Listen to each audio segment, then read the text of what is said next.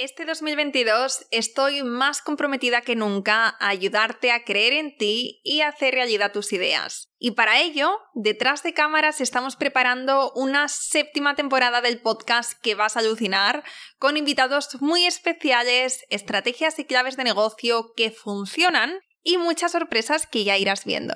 Y aparte del podcast, también estamos a tope con nuestro club de emprendedoras. Nuestra palabra foco de este 2022 es hacer piña, porque sé de primera mano que uno de los hándicaps a la hora de emprender es la soledad. Y por eso estrenamos el año con nuevas dinámicas networking dentro del club, para que conozcas mujeres como tú, hagas nuevas amistades, crees sinergias y estés muy acompañada tanto en los buenos como en los malos momentos que también están ahí, ¿no? Durante el proceso. Si esto te resuena y quieres formar parte de nuestra comunidad, donde encontrarás formaciones de negocio, mentorías conmigo y con otros expertos, talleres, mastermind, networking, sesión de objetivos, programa de madrinas, etc., entra en yoemprendedora.es barra club. Abrimos el día 1 de cada mes para dar la bienvenida a nuevos miembros durante solo 24 horas. Es decir, del día 1 al día 2 de cada mes. Tenemos las puertas abiertas. Así que entra ahora, apúntate a la lista de espera y nos vemos dentro muy prontito. Recuerda, es yoemprendedora.es barra club. Me ha pasado porque yo soy muy tímida y a mí esto de salir en cámara y tal me ha costado y me cuesta. Entonces, ha habido un progreso que también me siento orgullosa de, bueno, pues que me ha servido lo del curso, ¿no? Pues como algo personal, ¿no? Superación personal. El primero, que fue el que hice en la pandemia, el primero, primero, eh, lo leí. Le, leído, o sea, escrito y leído.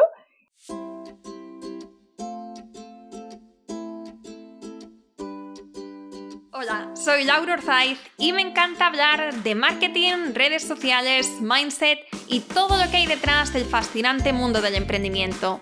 Me defino como una friki de los negocios, introvertida confesa y amante del buen café. Después de cuatro años de altibajos materializando mis ideas, me decidí a crear Yo Emprendedora, un espacio de inspiración, formación y empoderamiento femenino para salir de nuestras cuevas, aprender de las mejores y hacer mucha piña entre nosotras. Piensa en este podcast como tu ratito semanal para desconectar del día a día y reconectar contigo, tu negocio y tu misión. Y si quieres más, entra en yoemprendedora.es. Ahí encontrarás toda la información para apuntarte al club online y los coffee dates que mando todos los viernes. Sube el volumen que empezamos. Empezamos el episodio con una pregunta para que reflexiones. ¿Crees que tienes conocimientos o habilidades que podrías compartir en un curso y por los que la gente pagaría? O mejor dicho, sabiendo lo que sabes ahora y el tiempo y dinero que te ha llevado a adquirir estos aprendizajes, si volvieras para atrás, ¿pagarías para acelerar este proceso? Lo más seguro es que la respuesta sea que sí. Incluso yo, que siempre he hecho las cosas muy a lo Juan Palomo, me doy cuenta del tiempo y de los tortazos que me habría ahorrado si hubiera acudido a otros profesionales que tenían esto que a mí me faltaba. Bien, pues en este episodio con Isa Gil hablamos de cómo y por qué compartir lo que sabes a través de un curso programa es una forma muy interesante de seguir ayudando y generando ingresos pasivos. Isa Hill es diseñadora gráfica en Melon Blanc, un estudio creativo que lleva junto a su hermana Noé Hill, la fotógrafa Mina Barrio e Isa Macías, y en los próximos minutos hablamos de por qué decidió compaginar su trabajo con clientes con la enseñanza a través de sus cursos también nos cuenta del proceso que lleva a cabo desde la idea hasta la creación de, los cursos y de la venta. Y por último, también hablamos de cómo hace para gestionar y organizar todos sus objetivos profesionales. Espero que te encante esta entrevista y que si sientes que puedes aportar valor a través de un curso, que te dé ese empujoncito para que lo hagas este 2022. Y y por último, si te gusta este episodio y quieres apoyar el podcast y su continuidad, haz una captura de pantalla al podcast, súbelo a tus stories, súbelo a tus stories y etiquétanos a arroba isagil y arroba yoemprendedora.es. Muchísimas gracias y ahora sí, empezamos. Hola Isa, ¿qué tal? Bienvenida al podcast. Hola, ¿qué tal? Pues muy contenta, muy feliz de tenerte por aquí. Te decía antes que mm, por este podcast han pasado tu hermana, tu compañera y tu amiga eh, Mina Barrio, así que muy feliz de tenerte por aquí. Qué ilusión, qué ilusión. La verdad es que me hace muchísima ilusión. Y, nada, yo aquí para lo que necesites, vamos, venga, dispara preguntas, que lo doy todo hoy. Bien, bien, bien. Pues voy a empezar con una pregunta sencillita, pero sencillita, pero al mismo tiempo tampoco es tan fácil de contestar. ¿Sabes lo típico cuando te dicen quién es Isa Gil? Pues fácil es, ¿no? Pero luego a ver qué, nos cuentas, porque es verdad que la historia vista de, diferentes ángulos o según enfoques, pues puede cambiar mucho, ¿no? Es verdad que la pregunta es la más fácil del mundo, ¿no? ¿Quién eres? Eh, pero no, no es tan fácil. Eh, bueno, pues yo soy, soy Isa Gil y soy arquitecta de profesión, diseñadora gráfica y ahora mismo me dedico principalmente a diseñar, sobre todo. También hago arquitectura, pero en menor medida. Sobre todo el básico y el grosso de mis clientes, de lo que me dedico ahora mismo, es a, diseñar, a diseño gráfico. ¿Y cómo empecé yo diseño gráfico? Pues sí que es verdad que tiene lo que comentas de la historia personal, es un poco lo que me impulsó a cambiar de la arquitectura a lo que es diseño gráfico. Y fue, bueno, pues yo eh, desde pequeñita he tenido una enfermedad de riñón, me lo tuvieron que quitar muy pequeñitas, me trasplantaron también siendo muy joven, con 13 años, y rechacé el riñón trabajando en Alemania, porque yo trabajaba en Alemania como arquitecta y me tuve que volver a España para, bueno, pues para estar con mi familia, porque al final estaba sola allí y, bueno, en un momento tan delicado, pues decidí volverme a, a España con mi familia. Y mi hermana, Noé Gil, pues me acogió en ese momento eh, teníamos la tienda Made with Love. Digo teníamos porque, bueno, ella la tenía físicamente eh, aquí en Sevilla y demás, pero bueno, siempre hacíamos cositas juntas eh, a la distancia, ¿no? Pues en ese tiempo Skype, mucho, teníamos un blog y lo, el blog sí que lo hacíamos juntas y era como nuestro nexo de unión esta, esta, empezó como hobby y luego como empresa, ¿no? Made with Love. Y ahí fue donde desarrollé yo realmente todo lo que, que es, eh, bueno, era mi hobby, ¿no? El diseño gráfico eh, por aquel entonces. Y, lo desarrollé desde, desde creación de marca, em, todo lo que había que diseñar lo diseñé. Eh, diseñábamos productos propios, diseñábamos, bueno, todo lo packaging, diseñé la tienda, ¿vale? Diseñé la tienda del interiorismo de la tienda que luego tuvimos en Sevilla. La web la hicimos primero nosotras. Al final nosotras hemos empezado con un emprendimiento desde cero, haciendo las cosas nosotras, porque, bueno, pues evidentemente pues no teníamos dinero y poco a poco pues fuimos invirtiendo a medida que, fuimos teniendo. Y ese fue también el nexo de unión eh, con Marina Barrio y con Isa Macías, porque fue allí donde las conocimos. Ellas, eh, Isa Macías nos hizo la web, nuestra primera web, cuando no la pudimos permitir. Eh, y Marina Barrio la conocimos muy jovencita eh, porque vino a la tienda y en esa época ella hacía fotografía de repostería y Noé le dijo, pues si puedes hacer fotos de, cupcakes, también puedes hacerle fotos a mis productos, así que venga. Y empezamos así y nos conocimos y hasta los dos o tres años más tarde, pues no fue cuando decidimos montar Melon Blanc. Pero al final nos ha unido Made with Love porque yo llegué con mi hermana, al final Isa y Marina se unieron allí o las conocimos allí y, puedo decir que, nacimos desde allí, desde la tienda, desde la tienda Made with Love.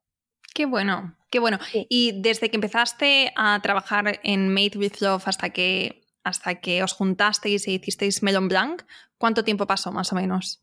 Pues yo creo que fueron como año y medio así. Sí, porque yo llegué en 2014 a Sevilla y empezamos a finales de 2015, oficialmente 2016 oficialmente digo porque a finales de 2015 ya teníamos algunos clientes, que sobre todo los clientes eran gente o empresas eh, pequeñitas, pues teníamos muchas empresas pequeñitas que eh, tenían los productos en la tienda, en Maywillow. Entonces, a raíz de ahí fuimos conociendo también los clientes. Por eso digo que todo nació a, través de, la tienda. Ahí conocimos a, Charuca, porque era mm, un proveedor de la tienda.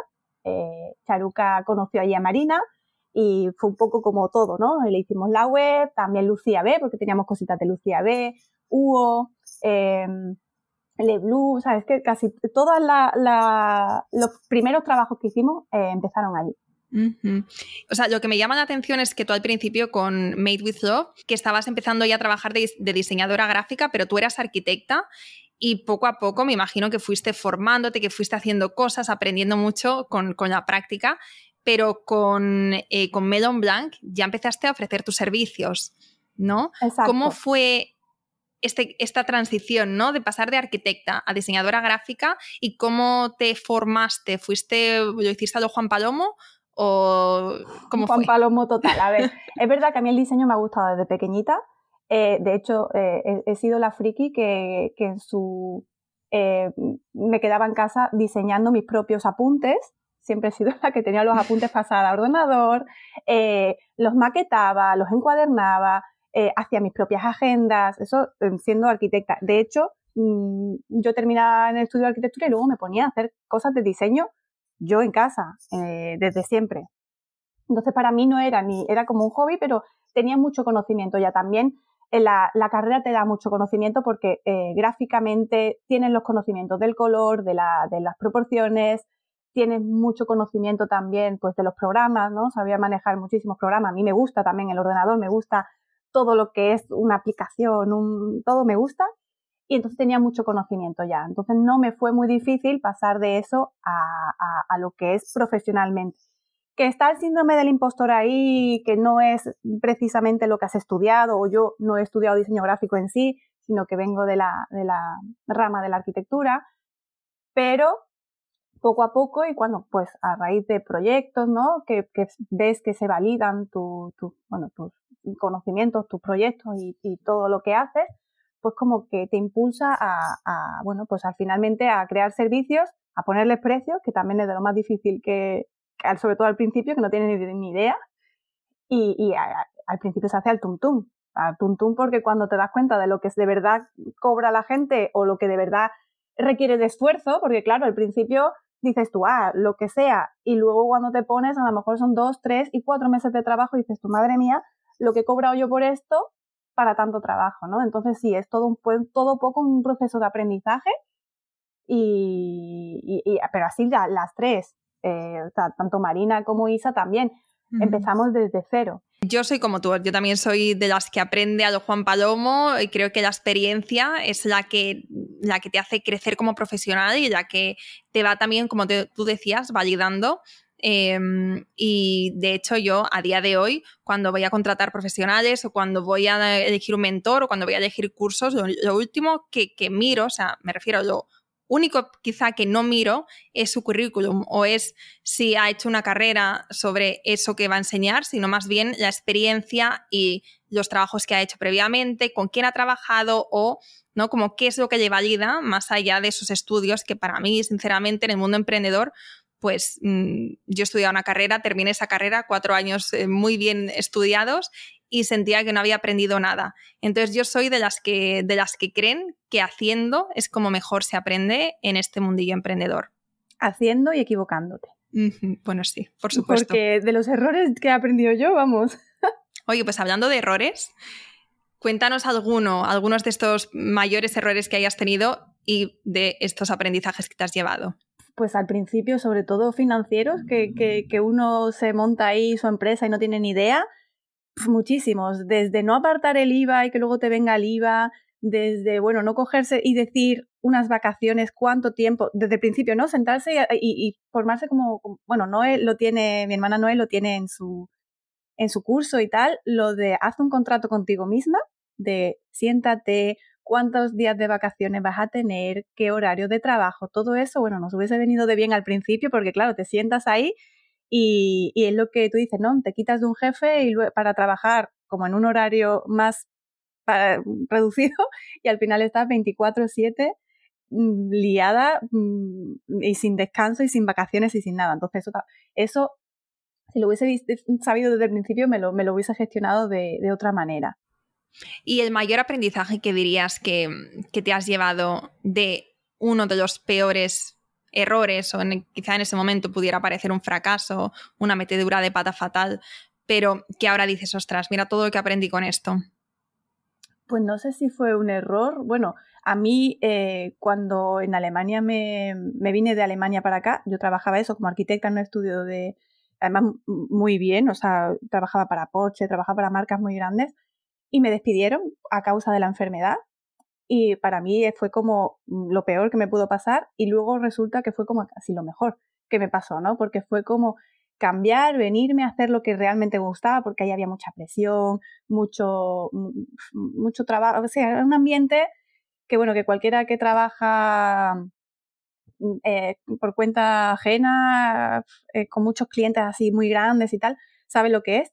Y la verdad es que no sé si te referías a eso, pero es, es algo que es un cambio que a mí me ha dado, que, para mí lo mejor que me ha pasado en la vida. E-, esos baches del camino que parece que hemos tocado fondo y que ya de ahí que no nos no vamos a levantar cabeza y de repente te das cuenta de que pueden ser puntos de inflexión en tu vida que, que lo mejoran todo. Pero claro, tienes que dar un tiempo, ¿no? A que eso pase y a ver, vale, pues mm, a ver qué viene después, ¿no? Estar un poco abierto, ¿no? A ver qué me depara el futuro. Pero entiendo, porque también me ha pasado y seguro que las que nos están escuchando que también han tenido estos momentos o quizá ahora mismo están en uno de estos baches donde lo ven todo, todo muy negro, pero se sale y y sí, yo soy de las que piensan que estos momentos pueden ser los mejores puntos de, inflexión de nuestra vida, como fue tu caso. Claro, es que en, mi caso, o sea, el mismo día mm, yo estaba debajo, o sea, estaba en el hospital ingresada, me dieron, yo quería que me dieran el alta porque a mí me da mucho apuro estar enferma, ¿no? O estar en el hospital, porque bueno, pues yo quería trabajar. Eh, forcé a lo mejor un poco el alta, dame el alta que quiero trabajar, quiero trabajar, me fui a trabajar y ese mismo día me llamaron y digo, ah, el jefe querrá pues saber cómo estoy y tal. No, me despidieron ese mismo día. Me llamaron otra vez ese mismo día estando trabajo, dice, te has ido demasiado pronto del hospital, te vuelves y tienes que entrar en diálisis, necesitaba un trasplante. Entonces fue el mismo día, me despidieron y me dijeron que, tenía que volver y me tenía que trasplantar. Entonces fue como, vale, venga, ¿qué más puede pasar? O sea, ya no hay más nada.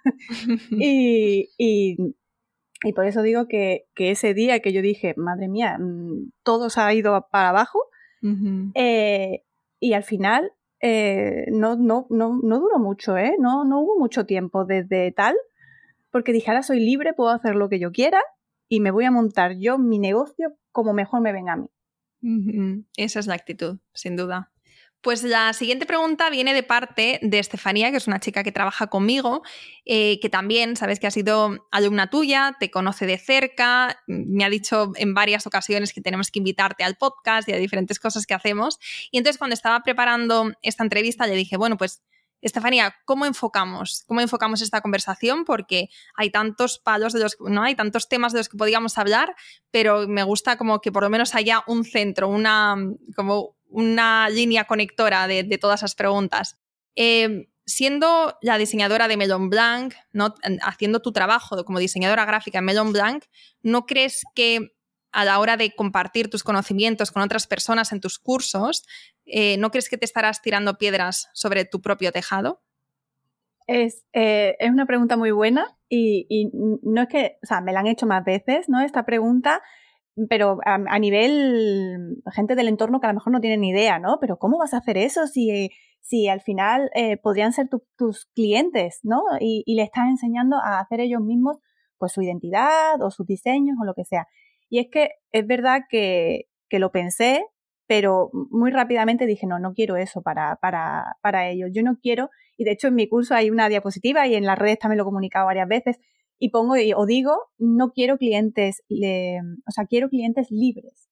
No quiero clientes que dependan de, un diseñador. Más que nada porque a mí me ha pasado que he tenido clientes que, son recurrentes sobre todo por las redes sociales porque es una cosa que va tan rápido que necesitas post de un día para otro o te ha pasado algo y lo tienes que comunicar, que si tú no tienes un mínimo de, de, de conocimientos del diseño y que tú te puedas gestionar tú mismo, al final siempre vas a estar esclavizado a un diseñador que te lo haga, vas a ir tarde, eh, no lo vas a publicar cuando quisieras publicarlo o te sientes frustrado en el momento en el que lo quieres publicar porque no te gusta, en fin, que yo no quería eso para mis clientes y todo empezó por, bueno, cuando empezaron el tema de las redes, ¿no? Y, que cada vez más pues se ponía un poquito más de, de, diseño en, todo el tema este de los posts, de los stories y tal, y los clientes me pedían cosas para las redes.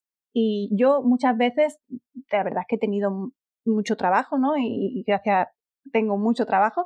Eh, muchas veces no lo podía atender y yo no quería desatender a mis clientes y armé un servicio que era te hago los diseños, te enseño cómo eh, usarlos en Canva, porque bueno, Canva estaba empezando en esa época y era el programa que yo veía que, con el que ellos pues fácilmente podían usarlo, es gratis, no tienen que tener conocimientos pues de Photoshop, de Illustrator o de lo que yo suelo eh, con lo que yo suelo diseñar y por eso lo hice en Canva. Y lo que hacía es que les creaba las plantillas, en este caso para, para sus eh, posts o para sus stories, y les enseñaba, les grababa un vídeo o les hacía una mentoría, según eh, cómo usar sus propias plantillas. Y ya en época de pandemia, hace ya dos años, en 2019, pues pasé esos conocimientos, dije voy a hacerlo para todo el mundo, no solo para mis clientes, sino para todo el mundo, y fue cuando creé el curso de, branding para Instagram en Canva. Y, es verdad que, o sea, a mí no me ha faltado el trabajo por tener un curso y por enseñar cosas. Y yo no soy de la filosofía de quédatelo todo tú para ti y no digas nada y que el resto, y que me lo pidan a mí, ¿no? No soy de esa filosofía. Soy, y además yo me encanta enseñar, a raíz del curso me he dado cuenta que me encanta enseñar, me encanta ver lo que hacen los demás y, o sea, no puedo estar más contenta con la decisión que tomé. ¿Y te da miedo o te daba miedo o eh, pensaste eh, en algún momento en los competidores que te siguen de cerca, la gente que está observando eh, cuáles son los pasos que vas dando para ¿no? pues, ir inspirándose en ti a la hora ¿no? de, compartir todo lo que sabes en, estos cursos? ¿De, alguna manera pensabas que también podían entrar competidores tuyos y beneficiarse de todo lo que has aprendido durante este tiempo? hay días y días, ¿no? Hay días en los que ves y, te frustra un montón cuando ves que otra persona, pues a lo mejor ha hecho algo parecido a ti, luego te metes y te das cuenta, uy, si es alumna mía, qué raro, uy, pero esto es contenido, vamos, me ha pasado y no he sabido cómo gestionarlo y muchas veces luego dejo pasar el tiempo y se me olvida, ¿no? Pero eh, mm, contenido que yo doy en el curso directamente lo sacan y lo ponen en Instagram, ¿no? igual, además. Y, así lo he visto varias veces o me lo han mandado, mira esto tal, y al principio sí, te raya un poco, pero luego digo, vamos a ver, es normal y ya está, no pasa nada. No voy a ir detrás con, con medidas legales ni nada de eso, porque tampoco no me vale la pena, pero, pero sí que lo piensas y tal, luego ya es la actitud de cada uno que, y, que, que cómo se lo quiera tomar y qué hace al respecto, ¿no? Yo intento no mirar mucho y bueno, pues el mercado es libre y que cada uno, pues bueno, pues que lo haga como pueda y, ya está. Hombre, si es plagio total, ya te diré yo otra cosa, ¿no? Pero eh, sí que ha pasado que, cogen contenido o que ahora cada vez hay más cursos de Canva. Es verdad, al principio no había casi nada, ahora ya he visto dos o tres. He visto uno incluso con mi mismo nombre también, o sea, aquí hay de todo. Pero sí, o sea, luego que, te, que, te, que se inspiren en ti también, pues es una forma de halago, ¿no? Pero Sí, sí, sí, sí, sí, estoy totalmente de acuerdo contigo. Te quería preguntar esto porque creo que es uno de los, de los frenos que tenemos a la hora de compartir lo que sabemos, porque podemos estar trabajando con clientes, pero también este conocimiento podemos compartir a, eh, través de los cursos, de programas y de, bueno, de otros formatos, y es una forma también de democratizar este conocimiento, porque no todo el mundo va a tener acceso a nuestros cursos, ¿no? Y, o no, nuestros cursos, perdón, a nuestros servicios es uno de los pensamientos, uno de, los, eh, de las dudas que entran o, de, los, de los bloqueos que tenemos cuando vamos a decidir si hacerlo o si seguir, ¿no? si, si, si, mantener todo esto de forma privada y solamente compartirlo con la gente que trabaja uno a uno o de forma más directa con nosotros. Y a mí me encanta lo que dices. hay conocimiento para todo, es decir, eh, puedes dar consejos más personalizados, ¿no? Del uno a uno, como dices, puedes ayudar de mil maneras eh, eh, eh, vamos, hasta el punto de que se lo puedes hacer, que es lo que hago yo en mis servicios, ¿no? O sea, tú quieres que te haga un logo, yo te hago un logo. Que quieres hacértelo tú, yo te enseño cómo hacértelo. Que lo quieres comprar ya hecho, también lo tengo. O sea, es que hay mil maneras de vender, mil maneras de ayudar, mil maneras de ofrecer. Mm, no, no, no creo que, o sea, que hay, que hay mercado para todo el mundo. Sí, sí, sí, sí, exacto.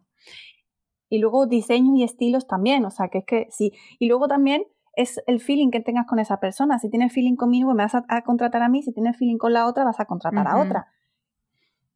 Y cuando tú, pensaste en diversificar em, eh, tus, tus, ingresos, ¿no? Porque no solamente es con Melon Blanc, sino tus cursos.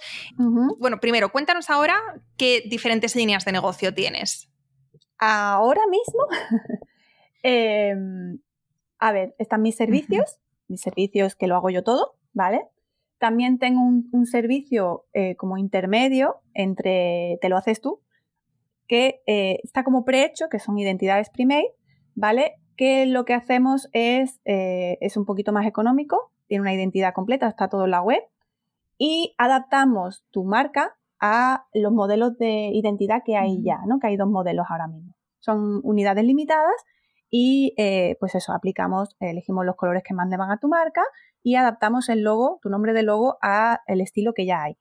Y luego está todo lo que es el curso, que es pasivo prácticamente. Luego también plantillas, que no las tengo totalmente desarrolladas, pero que están ahí.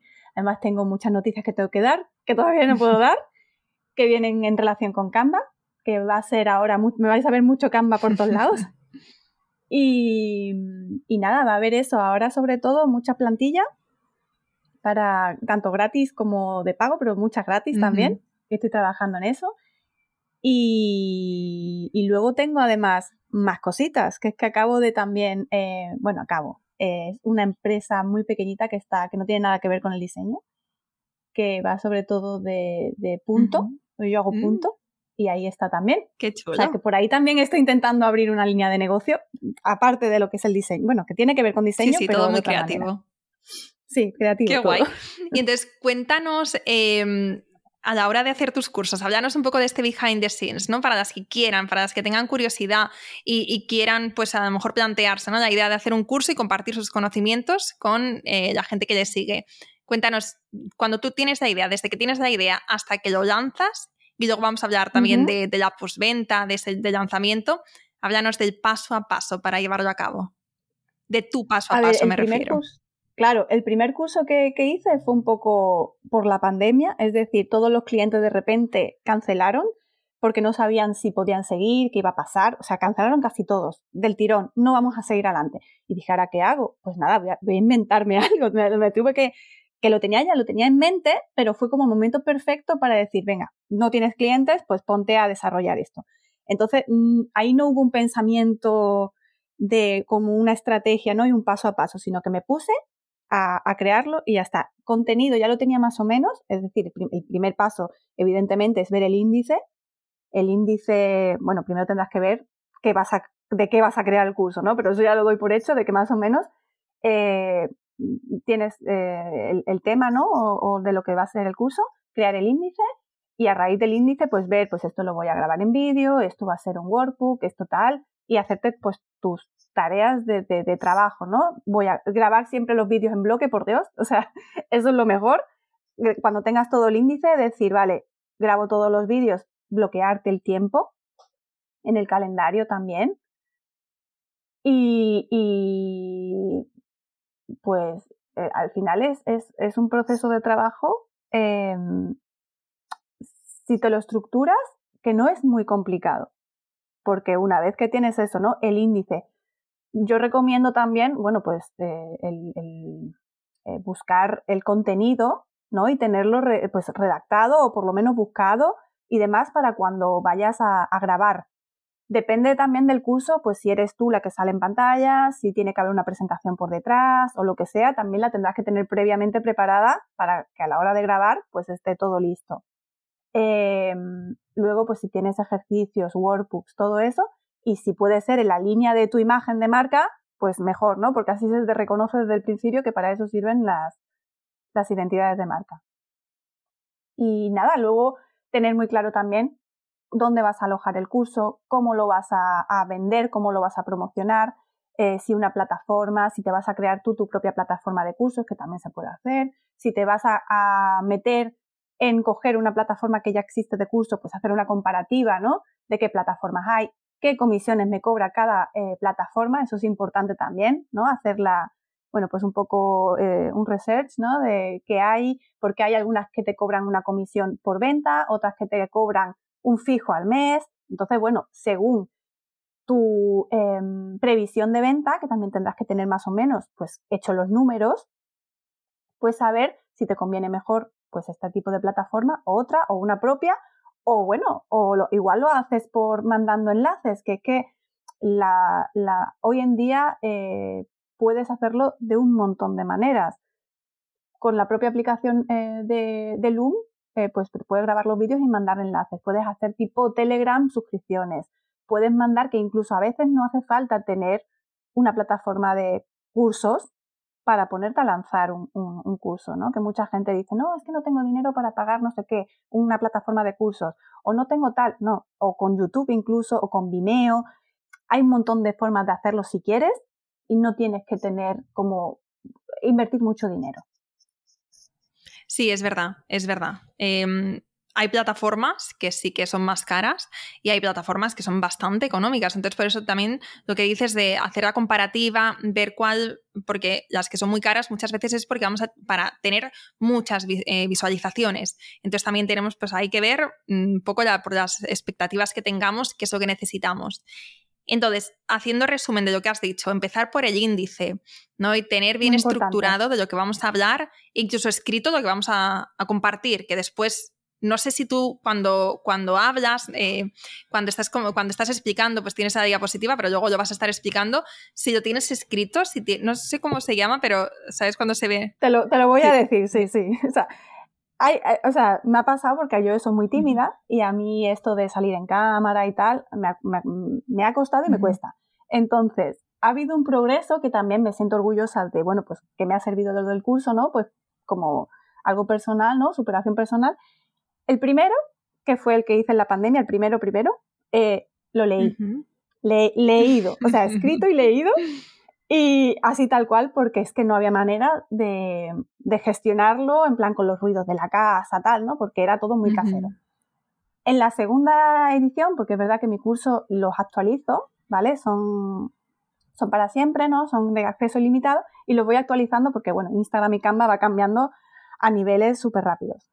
Y el segundo que hice lo hice sin, sin leer ya y se me nota mucho más suelta. Además me lo han dicho las alumnas y dice, nada que ver este con ya la actualización claro, cada, ya se me, se me ha ido un poquillo esa cosilla y sí que es verdad que, que, bueno, pues que este ya no lo leo, ¿no? Sí que es verdad que lo tengo preparado, ya lo tengo muy interiorizado porque al final de, tantas veces grabarlo y tanto que lo sabes, te lo sabes, y, y, cada vez pues me suelto un poquito más, pero sí, al principio yo lo confieso que iba leído. Menos la práctica, en práctica no podía leer porque no podía hacer las dos cosas a la vez, pero la teoría la leía. ¿Y lo hacías con vídeo? ¿Se te ve en, en tus...? Eh, no. no. se te ve. No se me ve y, y, lo pensé en que se me viera, pero en verdad me molestaba porque, claro, el, circulito abajo me tapaba lo que yo quería enseñar, que era la ah. pantalla. Digo, no, quiero que vean la pantalla, bien vista. Igual me animo y en, la, en una de las actualizaciones sí que digo, venga, vale, en la teoría por lo menos le pongo ahí la carita abajo y, lo pongo, pero claro, es que como enseño la pantalla... Sí que es verdad que, que tapa un poco, depende de dónde lo pongas. Sí, entonces, índice con todo bien estructurado y si queremos tenerlo todo también escrito, según lo vayamos a hacer, pero también me encanta que hayas dicho esto porque aquí hay opciones para todas, incluso si eres tímida, si te, si te cuesta más poner el vídeo o si, no, o si no se te da bien explicar em, sin tener un guion delante, pues entonces eh, lo puedes hacer, o sea, hay opciones para todo. Lo único que con un guion pues probablemente vaya a ser más trabajo, pero, pero no importa, o sea, por poder se puede hacer todo. Y después me imagino que tendrás que prepararás la, presentación, que no sé si tú lo haces en Canva, me imagino que sí. Las primeras no, las primeras las hice en, InDesign, en InDesign. Pero, a ver, tengo el curso de Canva, en el mío, el branding para Instagram en Canva, pero luego soy profesora en el máster de tranquilidad emprendedora. Y en el máster sí que salgo en vídeo, es verdad, se me había olvidado, ahí tuve que grabarme con la cara, ahí salgo en vídeo, y ahí toda la presentación está hecha en Canva. Y ahora cuando la haga otra vez seguramente lo hago en Canva porque la verdad es que para mí cada vez es más fácil. Es verdad que para los clientes sí que diseño en el logo y tal en Illustrator, en Photoshop o donde sea, pero para cosas de redes, para cosas de eh, fácil uso, uso Canva. Sí, es que Canva es genial. Y luego, pues nada, tener en cuenta que tenemos que hacer workbooks si lo queremos hacer, dónde vamos a alojar nuestro curso, que aquí sí que te quería preguntar, no sé si habéis tenido, eh, pues a ver si habéis probado diferentes servidores, pero mm, ¿tenéis algún servidor, algún, se llama servidor, ¿no? ¿Dónde se alojan? Mm, pues la verdad bueno, que no, servidor no sé si se llama. ¿Dónde alojáis? Plataforma, ¿no? Plataforma. ¿Dónde alojáis normalmente vuestros cursos? El, nosotros solo hemos probado con Kayabi ahora mismo. O sea, Kayabi no es de los más baratos, ¿vale? Em, lo tenemos a medias, mi hermana y yo. O sea, mm, porque somos las únicas que tenemos curso en Melon Blanc, ¿no? Em, y lo tenemos, eh, este es de, pago fijo al mes. Si tienes muchas ventas, que en nuestro caso, sumando las dos, nos da así, sale rentable. Para pocas ventas sale más rentable, por ejemplo, uno que cobre comisión, porque solo te cobra cuando, cuando vendes, ¿no? Este te cobra, vendas cero cursos un mes o vendas muchos cursos otro mes. Entonces, este si estás empezando no sale muy rentable. Eh, pero bueno, ahí está Hotmart, está Teachable, está, hay un montón de plata y, cada vez salen más. Que cuando empezamos es que había dos o tres y ahora hay un montón. Sí, sí, sí, sí. Voy a dejar estos enlaces por si ahora, si es la primera vez que escucháis estos nombres, Kayabi, Hotmart, Teachable, os voy a dejar también en las notas del podcast para que les echéis un vistazo. Y también te quería preguntar, más o menos, ¿cuánto tiempo te lleva hacer un curso desde cero? Eh, pues, por ejemplo, el que yo hice tardé pues un mes más o menos un mes en la creación y grabación desde que, pero también este por la pandemia, ¿no? Porque dije, tengo que sacarlo sí o sí, porque si no, no. Inversión total. dinero. total. Y además no tenía tampoco clientes, ¿no? Que es lo que a mí realmente, pues bueno, pues me, tiene ocupado mm, casi todo el tiempo.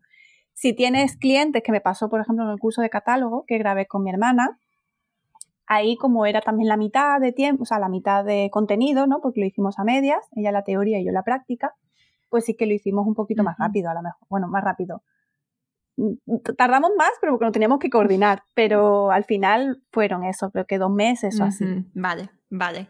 Y vamos a hablar del pre-lanzamiento de un curso y cómo lo promocionáis, cómo lo promocionas, ¿no? Para, primero, antes, antes de sacar un curso, cuando lo estás preparando, ¿ya vas avisando, ya vas como creando estas expectativas? ¿Cómo lo haces? Yo creo que ahí, ahí, o sea, tanto mi hermana como yo, bueno, porque ahí nos ayudamos nosotros las dos, eh, eh, soy lo peor. No lo digo, o sea, yo soy lo peor porque vamos así, venga, lo creo y ya lo quiero lanzar. O sea, no hago previo, no, he planteado a lo mejor una estrategia porque son muy ansia, ¿no? Y, quiero ya mandarlo a, que lo vean y, ya. Y, la verdad es que hay, hay mejores formas de hacerlo bueno, pues eso, ¿no? Lo que tú dices, ¿no? Pues voy a sacar, crear un poquito así como de, intriga, ¿no? De revuelo y tal. Nosotras lo, no, lo tuvimos, lo lanzamos y lo hacemos siempre muy orgánico, muy, muy orgánico. Ni hemos, nunca hemos pagado publicidad por los cursos, por, por salir, bueno, por, por post o tal. Eh, y lo hemos hecho siempre con newsletter, con publicaciones en Instagram y poco, poco más. ¿Modelo lanzamiento con con un periodo de tiempo para que se puedan apuntar o siempre está abierto? Está abierto siempre. ¿Y tenéis ofertas de, Black Friday o ofertas puntuales? Oferta, o sea, no somos mucho de hacer ofertas porque, bueno, pensamos que, eh, por lo menos en mi caso, el precio ya está bastante ajustado, ¿no? Porque trae, es un curso que tiene un montón de contenido, eh, cuesta 59 euros y, está siempre actualizado. O sea, tienes acceso para siempre, lo puedes ver tantas veces como mm, quieras. está genial. Lo vas a tener siempre ahí. Y entonces suelo hacer dos, a lo mejor una o dos ofertas al año, que sí que es verdad que uso la de mi cumpleaños. Mi cumpleaños me gusta ofrecerlo con descuento. Y luego a lo mejor Black Friday. Pero Black Friday este año es el primero que lo hemos hecho. Eh, bueno, este no, el, el, el 2021. Eh, no es algo que tampoco nos emocione. Este año lo hemos hecho porque no hemos puesto de acuerdo mi hermana y yo y todo lo que teníamos lo pusimos al 50. Es verdad, sí. Vale, y entonces con esto que nos estás comentando, mi siguiente, mi siguiente pregunta sería, ¿cómo haces para gestionar y organizar tus objetivos y tus proyectos con todo esto que tienes entre manos? Bueno, pues eso es una tarea complicada. ¿eh? Yo para mí lo más complicado que luego lo que es el proceso de crear, porque al final te pones y se saca. Eh, organización. Yo soy muy de mm, aplicaciones. Me encanta una aplicación. Todas las aplicaciones las he probado todas porque además eso, me encanta optimizar el tiempo, me encanta tenerlo todo como súper organizado, me encanta el Excel, me encanta la Sana, me encantan todos los programas Y es verdad que, que no he encontrado todavía una que esté todo, todo, todo como a mí me encante. No he encontrado ninguna. Pero os digo, Asana, con la que más me organizo, ¿vale? Sobre todo para en equipo, cuando hemos trabajado en Melon Blanc con, clientes, con proyectos y tal, hemos usado Asana. Eh, con mi hermana también, pues uso una, tenemos una Asana común. En el máster de tranquilidad emprendedora también trabajamos en Asana. Pero es verdad que todavía no he tenido el tiempo, pero he encontrado una aplicación, bueno, he encontrado, me la han recomendado, no la he encontrado yo, que se llama ClickUp, no sé si la conoces. ClickUp, y eh, le he echado un vistazo, he estado probando algunas cositas y la verdad es que tiene muy muy buena pinta y a partir de ahora a ver si ya termino cosas y tengo un tiempo para, eso, para investigarla y eso, pero tiene muy buena pinta y las cosas que en Asana a lo mejor son de pago, pues esta eh, la tiene gratuita porque uso el Asana gratuito, ¿eh? no, no, no me hace falta el de pago. Luego también Google Calendar, me gestiono muy bien con Google Calendar, pues para, sobre todo para para bloquear tiempos, ¿no? Para, por ejemplo, eh, si quiero lanzar algo en abril, que tenemos por ahí algo para Noé y yo juntas en abril, eh, pues ya sabemos que de hecho la semana que viene tenemos que empezar a trabajar en eso. Entonces lo tenemos bloqueado en el calendario. Pone también lanzamiento de no sé qué, lo pone en el calendario en Google Calendar. Y además tengo Asana y Google Calendar conectados, que se pueden conectar y que te aparezca todo lo que haces en Asana, te aparezca también en Google Calendar. Y luego también uso Toggle para el control del tiempo. Uso, ¿qué más? Bueno, Google Drive, me lo uso para, tengo todo en Google Drive pues para trabajar en la nube. Canva, por supuesto. Y, y, Excel. Yo creo que esas son las que uso. O sea, repito, Asana. Y has comentado por ahí ClickUp es la, que es, lo que quiero sustituir a Sana y volcarlo todo en ClickUp, pero necesito tiempo porque, claro, me quiero hacer mi propia estructura importante para, este, para estas cosas de organización, estas apps y todo. Eh, primero un papel, ponerte cómo lo vas a estructurar, ¿no? Pues voy a tener pues una carpeta de proyectos o una carpeta de clientes y dentro de esa carpeta de clientes están los proyectos. Que mires a ver cómo es la manera que mejor te funciona a ti, ¿no? Porque a lo mejor la que me funciona a mí pues no es la que le funciona a otro. Claro, claro, sí. Y Google Calendar, Toggle para eh, medir el tiempo, Drive y Canva. Estas son tus herramientas favoritas, tus herramientas eh, con las que trabajas de forma, de forma diaria, de forma semanal, de forma recurrente. Y Excel para lo que es finanzas, o sea, todo lo que son libro de facturas, emitir facturas, todo eso yo lo hago en Excel. Que no es que lo haga a mano, porque yo me he creado mi, mi propio programa en Excel, donde mm, tengo un generador de facturas. Muy bien, muy bien, muy bien, muy apañada tú. vale, em, pues vamos a pasar a la ronda de preguntas cortas, respuestas cortas. Vale. Vamos allá. Sabiendo lo que sabes ahora, ¿hay algo que harías diferente si empezaras de nuevo? Eh, mm, rodearme de gente desde el principio, no empezar, bueno, tengo la suerte de no haber empezado sola sola, pero bueno, viendo lo que hay ahora mismo, que hay comunidades, que hay muchas más cosas como para, para emprender de forma conjunta, sí que, lo haría así. De no estar andando, de, ir sola dando tumbos ahí por la vida. Sí. ¿Qué es para ti el éxito? El éxito es disfrutar de lo que estoy haciendo y tener tiempo para seguir haciendo otras cosas, porque al final me gusta tanto que al final lo mezclo, ¿no? Pero saber eh, muy bien qué te gusta y tener, disfrutarlo, trabajarlo y tener tiempo libre también para, para, para ti, para tu familia, para tu ocio. ¿Cuál ha sido tu mayor reto como emprendedora? Mm, vencer a la timidez, que todavía no lo tengo del todo, pero bueno, ahí vamos. Y por último, un libro o recurso que te haya marcado en estos años. Eh, pues un libro que además siempre nombro, pero me gusta mucho, es el de, ¿cómo era? La buena suerte de, que era de, Rovira. sí. ¿Te suena? Una buena, ¿cómo es? Em, la buena suerte. Creo que se llama... algo, ay, ahora no me eh, acuerdo. Yo tampoco. Y mira que se lo compré el otro día eh, por Navidad, se lo compré a mi hermano pequeño pero algo así. la buena suerte se llama, ¿no? No, tiene, mm, es algo, antes. No sé qué de la buena suerte, pero ahora no caigo. Pero es, de Rovira. lo dejamos en las notas del podcast. Sí. vale, eh, la buena suerte. Eh, vale, bueno, pues Isa, ha sido un placer, a pesar de las interrupciones que hemos tenido, porque esto no se notará, ahora estáis escuchando el episodio, lo habéis escuchado del tirón, pero a nosotras nos ha llevado eh, una hora y diez minutos y tres intentonas porque se me ha apagado dos veces el ordenador. O sea, esto es, vamos, peor momento imposible. Pero bueno, a pesar de esto ha salido genial y te agradezco muchísimo tu paciencia y que hayas sido tan, tan transparente y que hayas compartido tanto valor con nosotras. Ay, no, gracias a, ti y para nada. O sea, estas son cosas que pasan y, y nada, tiene solución. O sea, que dentro de lo que que pueda pasar, se ha podido recuperar los archivos, o sea que tampoco ha sido tan grave. Eso sí, menos mal, menos mal. Bueno, Isa, antes de terminar, cuéntanos dónde te podemos encontrar. Bueno, pues en Instagram sobre todo, en bueno, arroba isagil, en melonblanc.com, en la web, o en arroba melonblanc, aunque bueno, la, la Instagram de melonblanc está un poco ahí para ello. y